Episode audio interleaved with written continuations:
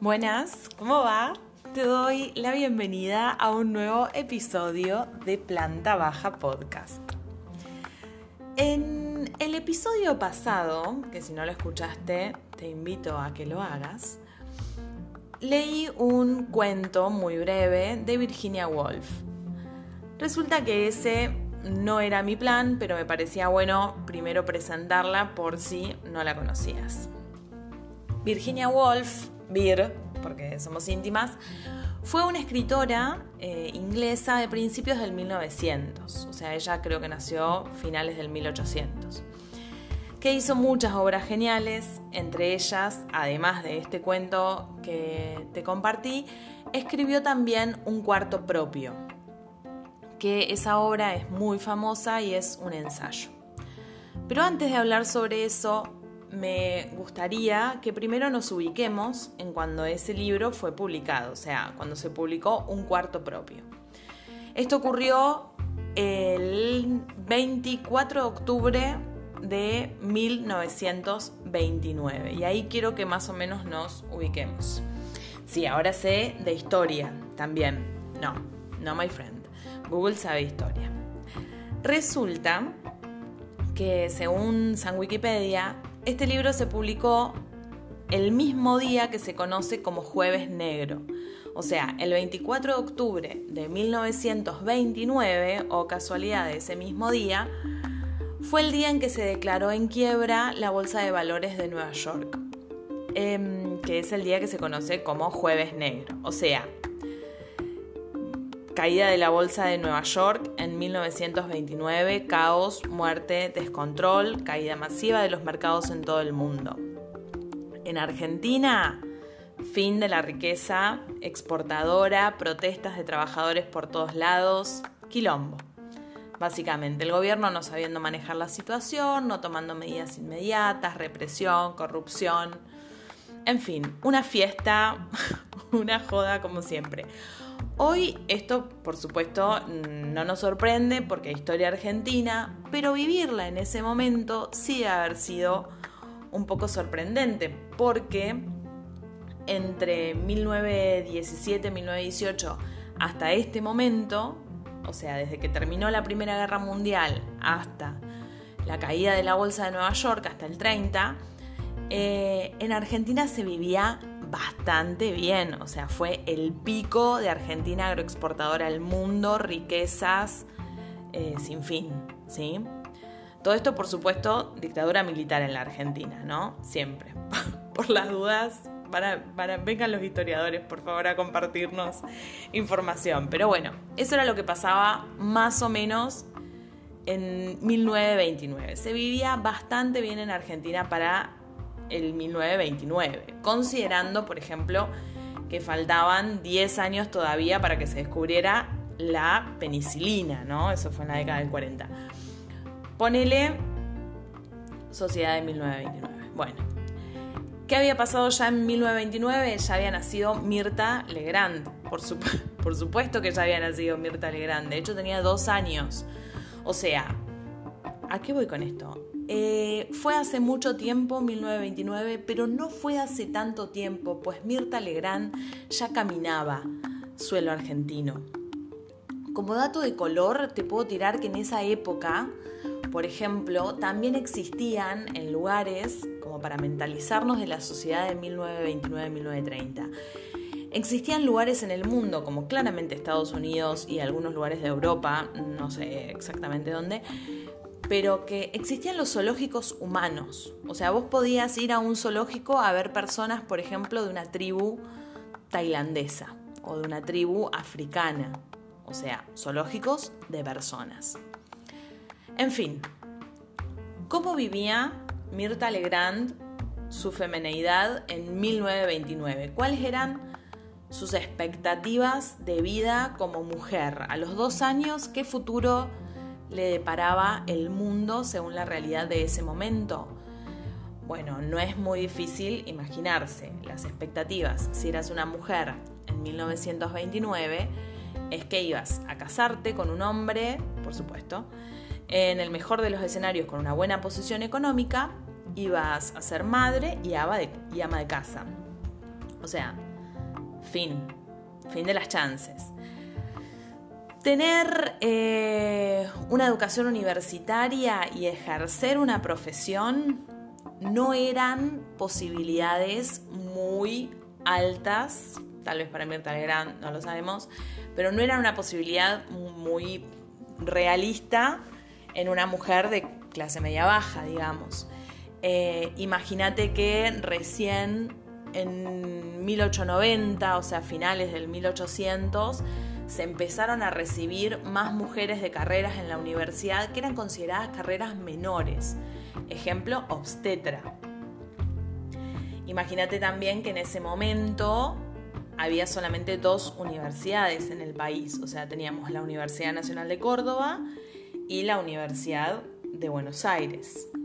Que abriendo paréntesis, como para ubicarnos las distancias, o sea, era imposible ir a la universidad siendo mujer. No era imposible, pero bueno, bastante imposible para la gran mayoría de las mujeres. Ir a la universidad en 1929 y estudiar una carrera que es considerada menor, literal menor, decía donde busqué, eh, como obstetricia, mientras que yo, para sumar contexto, tengo 30 años y estudié en ambas universidades, en la UNC y en la UBA. O sea, acceso a la educación de la mujer en 1929, bastante que desear.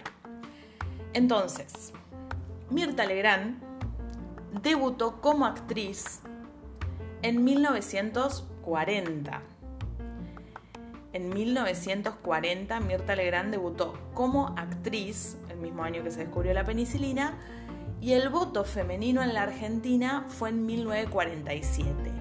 O sea, Mirta ya cobraba un sueldo, ya tenía altos sueldos como actriz, seguramente ya tenía un nombre, una reputación profesional, pero tenía los mismos derechos civiles que una criatura de 5 años. Recién a partir del 47 una mujer pudo votar en nuestro país. Loco, ¿no? Raro, impensado.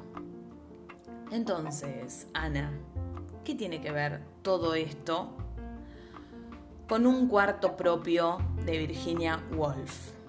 Pues todo, pues todo, mi ciela. ¿A qué voy? Virginia ya era famosa en la literatura para ese año, para 1929. Ya tenía muchas publicaciones, daba charlas, enseñaba a escribir a otras mujeres, ya era una grosa del feminismo, de la literatura. Y justo en ese año de la Gran Depresión saca este libro. Por supuesto, sin saber todo lo que se venía después, ¿no? Segunda Guerra Mundial, etcétera. Parece ser que en una de las conferencias eh, que había dado el año anterior a la publicación del libro, le habían pedido que hablara sobre la relación de la mujer y las novelas, o sea, cómo ocurría ese proceso de producción de la escritura. Todo esto en universidades femeninas, en dos escuelas, universidades femeninas, que tenía la Universidad de Cambridge. O sea, bueno, ya de por sí era muy loco eh, que se trate de un ensayo escrito por una mujer sobre las novelas. Ahora también sé de literatura. Te diferencio un ensayo de una novela. No, la verdad es que no lo sé, pero a mi entender, los ensayos em, son textos más bien de opinión, que se escriben, eh, digamos, para defender, para proponer un punto de vista, para esto, darle contexto a una opinión que se sostiene sobre, sobre algo. Bajar línea, digamos.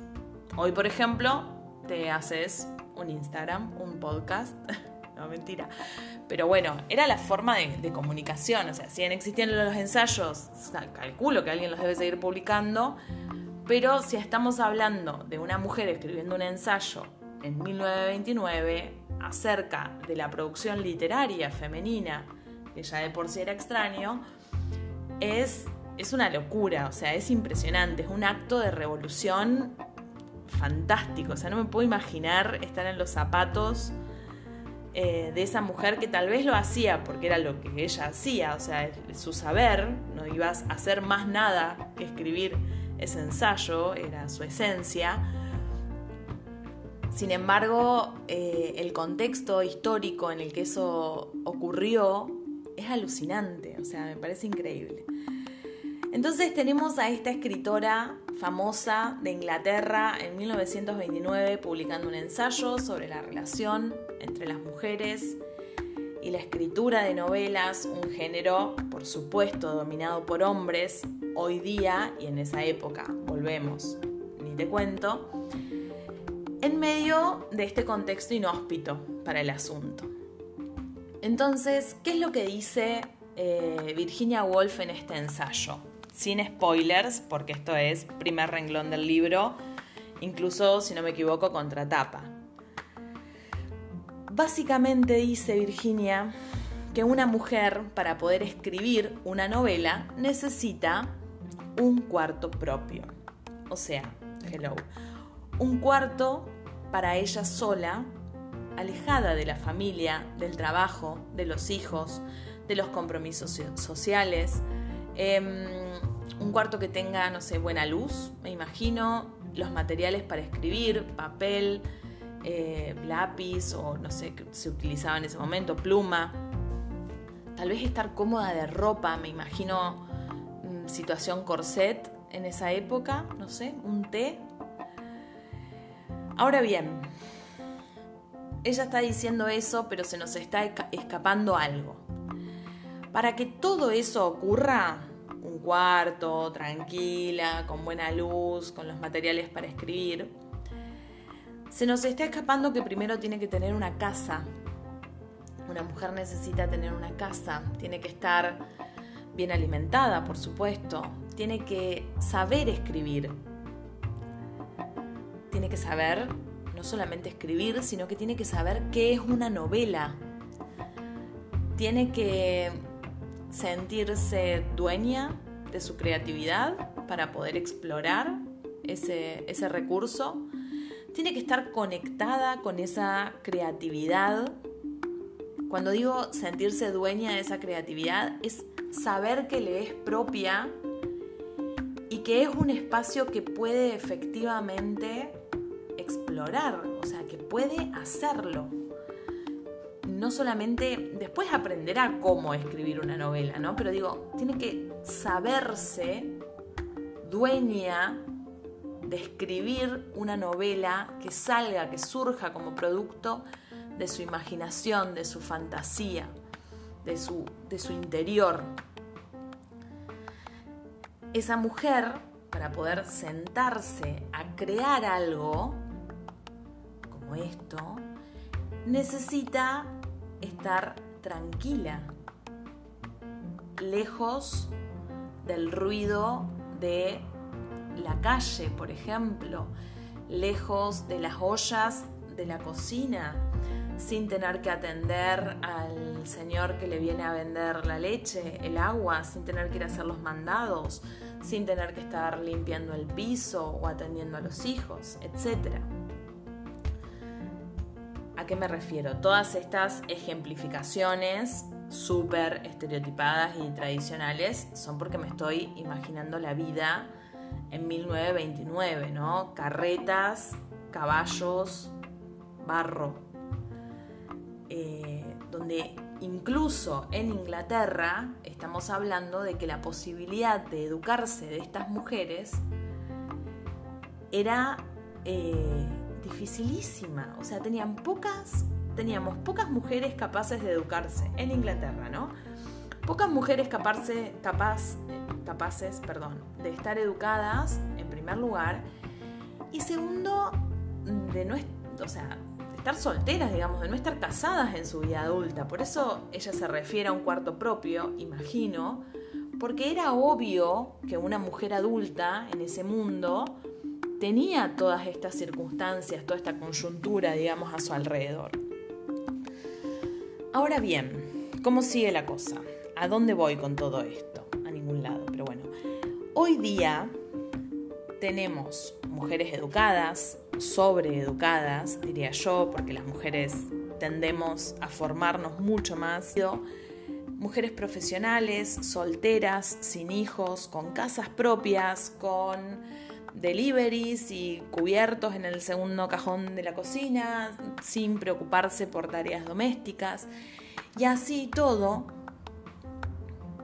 somos muchas las mujeres que no podemos hacer el 100% de lo que queremos. No podemos simplemente sentarnos en nuestra casa a escribir nuestra propia novela. Y eso, por supuesto, te habrás dado cuenta para este punto, me molesta. Yo, por supuesto, no sabría cómo empezar a escribir una novela. Pero, por ejemplo, me demoré años en animarme a hacer este podcast. Años en descubrir en qué quiero trabajar, por ejemplo, y sigo en proceso de descubrimiento buscando en qué proyecto me gustaría invertir mi tiempo, mis conocimientos, mi, personalidad, mi cerebro. O mejor dicho, mira, en qué, proyecto puede darse el lujo de contar conmigo, con mis conocimientos, pocos o muchos, y con mi tiempo, que eso sí es infinitamente valioso. Pero ¿qué necesita entonces ¿Qué se necesita entonces para poder tomar estas decisiones? Para ponerme a pensar, a escribir, a planificar, estudiar y todos los verbos con AR asociados a la productividad. Se necesita efectivamente un espacio, un cuarto propio. Pero ¿cuál es ese cuarto propio de 1929 llevado a este 2020-2021? ¿Cuál es mi cuarto propio en mi casa? Donde sí estoy tranquila y donde tengo todas las herramientas necesarias para explorar mi creatividad. Bueno, creo que lo que realmente se necesita, lo que realmente necesita una mujer para poder escribir una novela o para llevar adelante cualquier tarea que desee llevar adelante, estudiar, resolver un ejercicio de matemática, eh, tejer, leer un libro, lo que sea que tengas ganas de hacer, acomodar las plantas, lo que fuera que sea de tu interés, salir a andar en bicicleta, hacer yoga, lo que sea, creo que lo que necesitamos es no dejarnos interrumpir. No hay nada más importante que estos 20 minutos que dedico una vez a la semana a hacer esto que hago exclusivamente por placer, por mi crecimiento, por la exploración de mi creatividad, algo que es, no sé, solo por hacerlo, digamos, por el gusto de hacer algo que tengo ganas. Entonces, creo que esto aplica no solamente para una mujer en el siglo XX, pero digo, para todas las personas que tenemos ganas de hacer algo diferente, que se escapa de nuestro trabajo, de nuestra cotidianidad, eh, que se escapa de los compromisos, digamos, de cuestiones más bien obligatorias o impostergables o lo que fuera, creo que lo que necesitamos es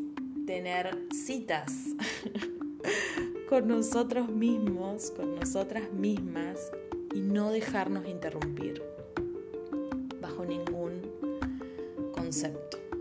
Y es impresionante lo que podemos avanzar en nuestros asuntos personales, que son propios, internos de cada quien, si no nos dejamos interrumpir por 20 minutos a la semana. De esto se trata un cuarto propio, te lo recomiendo infinitamente. Es un libro corto, es un libro que tiene una lectura diría relativamente sencilla, para mí que no soy una experta en, en nada, básicamente, pero interesante pensar cuál es ahora sí tu cuarto propio. Espero que hayas disfrutado el episodio de hoy. Te agradezco muchísimo, muchísimo que me escuches y me dejes compartir todo esto. Y nos encontramos la próxima semana.